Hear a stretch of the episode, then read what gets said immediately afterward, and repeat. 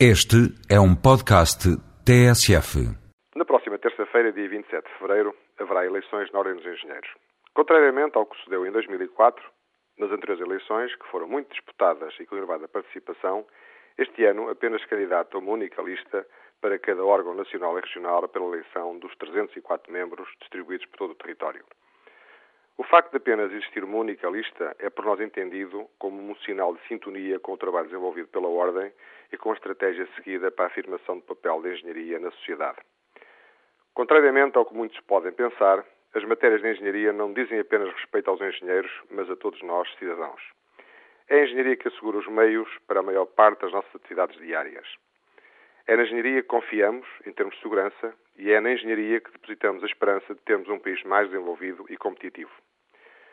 O facto de raramente destacarmos estas realidades tem vindo a contribuir para que se desvalorize a sua importância. E é nesta missão de interesse público, na promoção da engenharia enquanto recurso estratégico nacional, que entendemos orientar a intervenção da Ordem dos Engenheiros.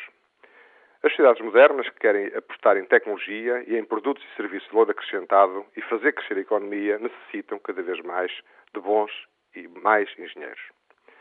Poderemos escolher desde a Irlanda até a China como exemplos da clara aposta na formação em engenharia para melhorar a competitividade dos países. Para isso, é necessário valorizar a engenharia e motivar os jovens para aprenderem matemática, física, química e tantas outras ciências indispensáveis para a formação de profissionais competentes. Porque não há fábricas de bons engenheiros sem uma matéria-prima em quantidade suficiente e com uma boa formação de base. E este é um dos dramas que vivemos em Portugal e que a reforma de Bolonha não consegue resolver porque o problema começa exatamente no ensino básico e passa pelo secundário. Mas se deixarmos a competitividade para passarmos por matérias tão importantes como a segurança, em diferentes perspectivas, também aí recai sobre os engenheiros a confiança pelos atos praticados.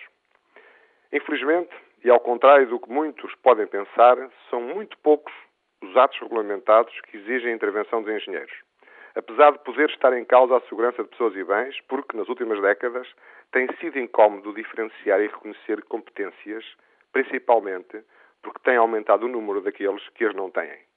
A lógica do emprego tem vencido a prioridade da responsabilização.